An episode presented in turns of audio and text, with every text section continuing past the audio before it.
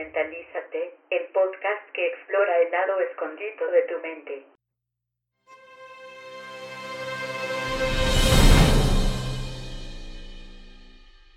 Este pasado mes de febrero, una orgullosa madre y pronto a ser suegra envió una foto a su hija que casi rompe el internet. Su hija y su futuro yerno no se podrían poner de acuerdo en el color del vestido que estaba en la foto. Uno lo veía blanco con dorado y otro lo veía azul con negro. Un amigo de ellos decidió publicar la foto en Tumblr y de ahí otros la publicaron en Twitter hasta que esto se volvió viral.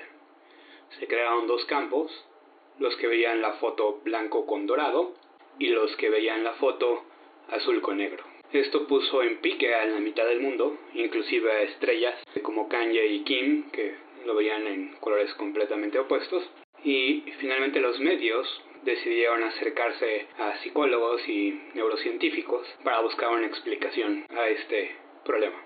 Sin embargo, la mayoría de las explicaciones que rondaron, aparte de ser distintas entre ellas, eran en gran parte incompletas. Para poder explicar un poco más acerca de esto, nos vamos a remontar hace unos 20 años aproximadamente la historia de David Silvera. David Silvera un día venía regresando de México manejando hacia California y tuvo un accidente automovilístico. El accidente fue grave. Él estuvo en coma por cinco semanas, perdió la función de un brazo, pero al despertar de la coma, para el alivio de todos, él parecía estar perfectamente bien. Para todos los propuestos prácticos, él estaba bien. Podía leer un periódico, podía hacer ejercicio, podía hacer todo, excepto por un pequeño detalle. Al voltear a ver a su mamá, decía, ella no es mi madre. Y lo mismo sucedía con su papá. Veía a su madre y decía, es igualita a ella, se ve igual físicamente, habla igual que ella, camina igual que ella, pero no es mi madre. Así que, por ejemplo, un día por la tarde le decía a su mamá, ¿sabes? Deberías de conocer a esta señora que me vino a cocinar en la mañana. Te caería muy bien, son muy parecidas. Solo que ella cocina mejor que tú. Pero claro, la señora que había venido en la mañana era su madre. Lo mismo pasaba con su papá. Iba, en el coche con su papá, iba platicando con él y le decía, oye, te va a gustar conocer a este tipo. Eh, él es muy similar a ti, piensan igual, lo único es que él maneja mejor que tú. Y esto no solamente pasaba con sus papás, también pasaba, por ejemplo, en la casa donde vivía. De repente decía, esta no es mi casa, quiero irme a mi casa, sáquenme de aquí. Ahora, tal vez estén pensando que esta persona está loca. Digo, al final de cuentas, ¿qué otra explicación podemos darle? Está loco. ¿Cómo puede creer que su papá es un impostor y de repente sí es su papá? ¿Y cómo puede creer que su mamá es una impostora y de repente no? Pero la pista a todo esto viene cuando habla por teléfono. Dos meses después del accidente, su papá le marca por teléfono y lo reconoce perfectamente como su papá. Y lo mismo pasa cuando lo hace su mamá. Y sin importar a qué hora lo hagan, cuántas veces lo hagan, siempre que le hablan por teléfono, lo reconoce como su papá y como su mamá. Y aquí está entonces nuestra primera pista. No, no es que David esté loco, porque no puede estar loco en persona, pero cuerdo por teléfono, pero hay algo en su sistema visual que está fallando, que no falla en su sistema auditivo. ¿Pero qué falla? Si vemos, su, visión funciona. O él puede ver, identifica visualmente a su papá, aunque no lo reconoce como su papá o a su mamá, sino como impostores. Se ven iguales, hablan igual, son similares en todos los aspectos visuales. Quiere decir que el problema no es de reconocimiento en, en los ojos, ni el reconocimiento de cómo procesa las formas, el cerebro.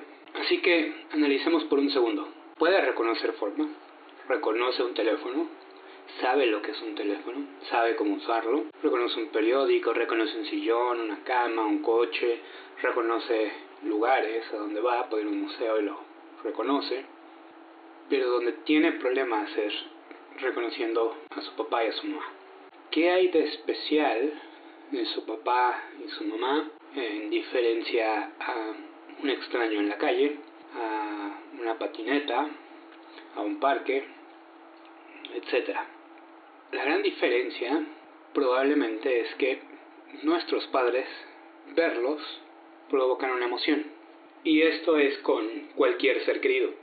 O sea, a mi esposa, a mis hijos, a inclusive a un perro con el que has desarrollado mucho afecto, un gato, te despierta una emoción. Las cosas que vemos directamente nos despiertan emociones. Si de repente volteas y ves un león que te está viendo con ganas de todo a comer, te despierta una emoción de miedo y de salir corriendo en ese instante. Entonces, hay una parte de la vista que está directamente conectada a una parte de emociones y que después de recibir esa emoción tomamos una decisión de qué hacer. Expliquémoslo de esta manera. Ustedes ven un león y por un lado su cerebro reconoce que es un león, por otro lado procesa el qué pasa, este león me está viendo de una manera que me quiere comer, por lo tanto debo de salir corriendo y entonces llega esta señal de león, comer, corre. Lo mismo de alguna manera debe de pasar con nuestros seres queridos. Cuando ves a tu pareja, te debe despertar una emoción que te dice cómo debes de reaccionar. Si no recibes una emoción, entonces es otro objeto más en este mundo. Es como ver otra cara más en el metro. No es nadie importante y por lo tanto no tienes que reaccionar de ninguna manera en particular. Y esto, una de las primeras formas en que se comprobó fue midiendo la respuesta galvánica en, la piel. Cuando tú sientes una emoción, en particular miedo o, algo muy fuerte, sudas y ese sudor cambia la, la resistencia eléctrica en tu, en tu piel. Entonces puedes poner unos conectores y medir la diferencia galvánica de esto. Y lo que hicieron inicialmente fue mostrar fotos de diferentes cosas a una persona y es para que le produzca emociones y medir esa respuesta de emoción. Entonces tal vez poner una foto de un paisaje muy X, no hay emoción.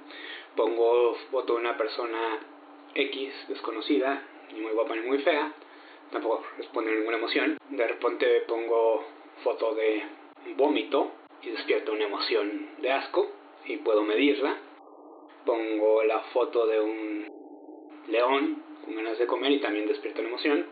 Pongo la foto de la mamá de esa persona o de la pareja y despierto una emoción.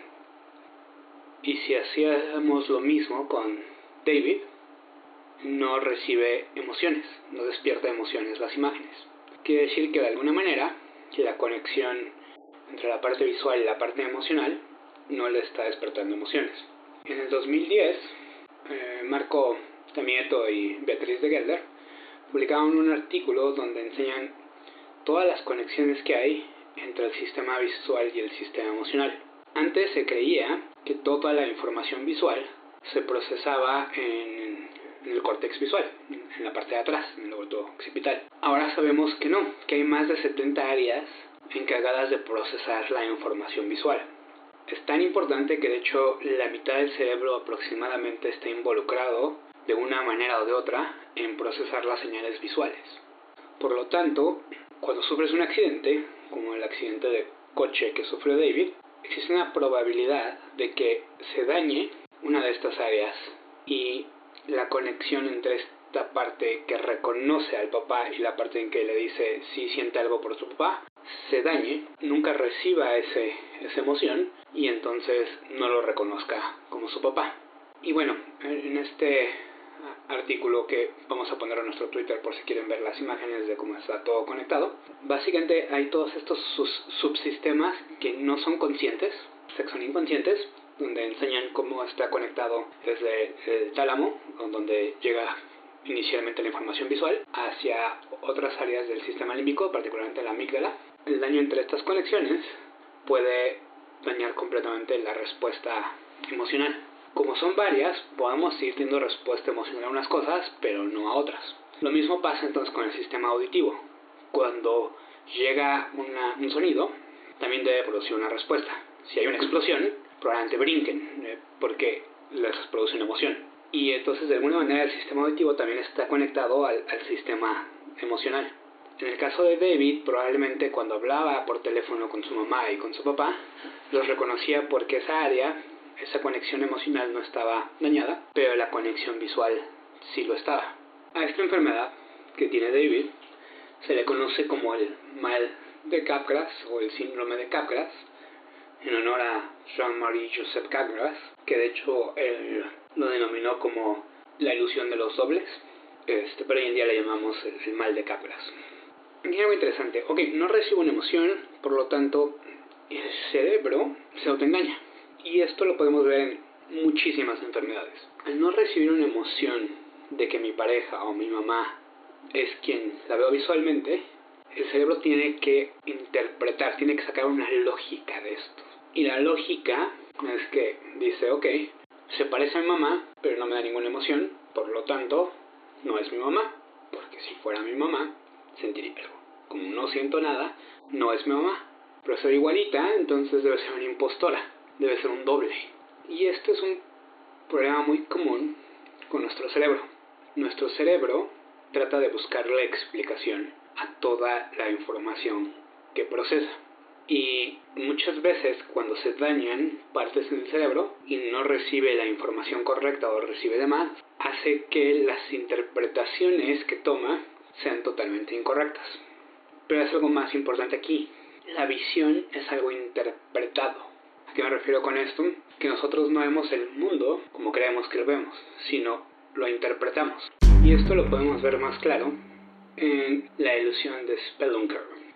Este es donde en completa oscuridad mueves tu mano enfrente de tu cara y estás convencido que la puedes ver. Estudios recientes han demostrado que cerca del 50% de la gente puede ver su mano en la completa oscuridad. Mueven su mano y podemos seguir su ojo y podemos ver como si vas moviendo lento la mano, el ojo va siguiendo perfectamente tu mano. Pero es una ilusión, porque si otra persona pone su mano y te dice síguela, no la puedes seguir y no la ves. Pero si, si ves tu propia mano. Eh, entonces, esto tiene que ver con lo interconectado que están nuestros sentidos. Entonces, realmente tu cerebro cree ver algo, pero como la visión está en la mente y no en los ojos, lo ves. Tu cerebro crea la imagen de tu mano moviéndose enfrente de ti. Y otro síndrome que muestra cómo realmente lo que vemos es lo que el cerebro cree que ve y no lo que realmente ves, es lo que llamamos el síndrome de Todd, o mejor conocido como el síndrome de Alicia en el País de las Maravillas. El síndrome de Alicia en el País de las Maravillas es un síndrome donde la persona de repente ve las cosas mucho más grandes, inclusive ellos mismos se pueden ver mucho más grandes o mucho más chico todo el cuarto se hace más chico y ellos se hacen más grandes, o ellos se hacen muy grandes y las demás cosas se hacen muy grandes, o todo se hace chico. Y esto normalmente está asociado con dolores de cabeza, con ciertas drogas, con la falta de dormir, y es muy común también en tumores cerebrales y cuando tienes mononucleosis, cuando, cuando hay presencia del, del virus de Epstein-Barr. Entonces, no es que, no es que las cosas crezcan o, o son más chicas, sino que la percepción del cerebro, eh, ciertas áreas que procesan la información del tamaño y de la forma, están dañadas y por eso es que el cerebro ve las cosas mucho más grandes o mucho más chicas. Este síndrome fue descrito por primera vez por un psiquiatra, estaba en, en High Roads Hospital y que lleva su nombre, John Todd, por eso se llama el síndrome de Todd, eh, por ahí de 1950-55 y de hecho una de las cosas que él investigó es que Lewis Carroll, quien escribió Alice en el País de las Maravillas, sufría de migrañas muy fuertes y por lo tanto es muy probable que el mismo Lewis Carroll sufriera del síndrome de Dodd o del síndrome de Alice en el País de las Maravillas, sobre el cual basó su propio libro. En general, los síntomas de este síndrome desaparecen después de un tiempo, son más comunes en los niños y en los adolescentes y después tienden a desaparecer por completo y no son no van degenerando las facultades como otros otros síndromes. Así que la visión está sujeta a la percepción y a la interpretación del cerebro. Y lo mismo sucede con el color. Si recuerdan sus clases de la prepa, en el ojo tenemos dos tipos de receptores. Estos receptores son los, conos y los bastones. los conos tenemos como 6 millones y los bastones tenemos como 120 millones. O sea, tenemos muchísimo más bastones que conos. El detalle es que los bastones están hechos para cuando no hay mucha luz y básicamente detectan una escala como en gris, o sea, entre blanco y negro. No detectan colores. Y los conos están hechos al revés, para cuando hay mucha luz y detectan tres colores. El verde, el rojo y el azul. Eh, y esto es por las sustancias que tiene cada uno. Uno tiene eritropsina, otro tiene cloropsina y otro tiene cianopsina, eh, que ayudan a que detecte diferentes rangos de luz y básicamente, como ustedes recuerdan, con estos tres colores podemos crear casi todos los colores. Pero lo más importante de los conos es que se necesita cierta cantidad de luz para que reciban el color, o sea, para que funcionen. Bien, entonces, realmente el ojo detecta uno de tres colores, o se activan con, estos colores. Y si se activan dos o tres y entre más se active cada uno, estas señales llegan a, la corteza visual. En el área B4, que es donde procesamos el color, ahí es donde se juntan, se suman estos colores para decir qué color es. Pero también se suman la intensidad que llega de la iluminación de los bastones. Y entonces el cerebro tiene que hacer una interpretación de qué es lo que está viendo en base a las dos señales, en base a las señales de los colores y en base a la señal de la luminosidad. Y aquí es donde entra la experiencia, la experiencia previa que hemos tenido todos. ¿A qué me refiero? Si ustedes ponen un trozo de nieve y un trozo de carbón afuera en el sol, la nieve es blanca, el carbón es negro, y si ponen un luxómetro, que es para medir la, la cantidad de luz que despide cada uno de estos, la nieve va a despedir mucho más luz que el carbón. Por lo tanto, la nieve es blanca, el carbón es negro. Si agarramos la nieve y el carbón y los metemos adentro en un cuarto con muy baja iluminación y volvemos a medir cuánta luz despide cada uno, resulta que el carbón despide más luz que la nieve. Por ende, deberíamos de ver al carbón más claro y a la nieve más oscura. Pero no sucede así, porque su cerebro corrige en automático eso. El cerebro interpreta y dice, ah, esto es nieve y la nieve es blanca y como estoy recibiendo por los bastones de que hay poca luz aquí, es por eso que la nieve está despidiendo menos luz, pero realmente es blanca y entonces voy a hacer que la vea como blanca. Y lo mismo hace con el carbón y por eso lo sigues viendo negro. Entonces no importa cuando los metes a un lugar más oscuro que realmente una computadora, un robot, los vería diferente, tú lo sigues viendo igual porque el cerebro se encarga de hacer esos ajustes en base a la experiencia que tiene. Lo mismo pasa si algo está iluminado con luz interior o con luz solar. Todo ese tipo de detalles los tiene que calcular para hacer esas correcciones de color.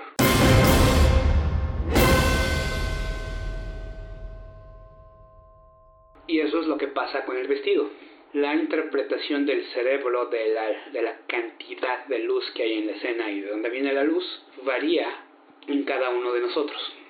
Cada quien la interpreta en base a la experiencia que el cerebro quiere interpretarla y a diferencia de la mayoría de las ilusiones ópticas, donde primero puedes ver un pato y después una cara, o primero puedes ver dos caras y después un envase, y puedes brincar fácilmente entre las dos.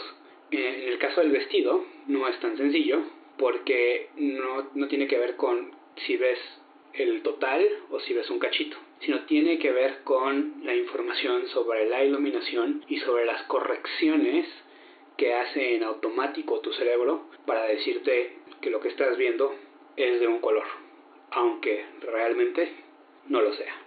Y esta es una de las tantas maneras en que nuestro cerebro nos miente. Nos miente en el sentido de que no nos dice exactamente cómo son las cosas, sino nos da una interpretación de ellas.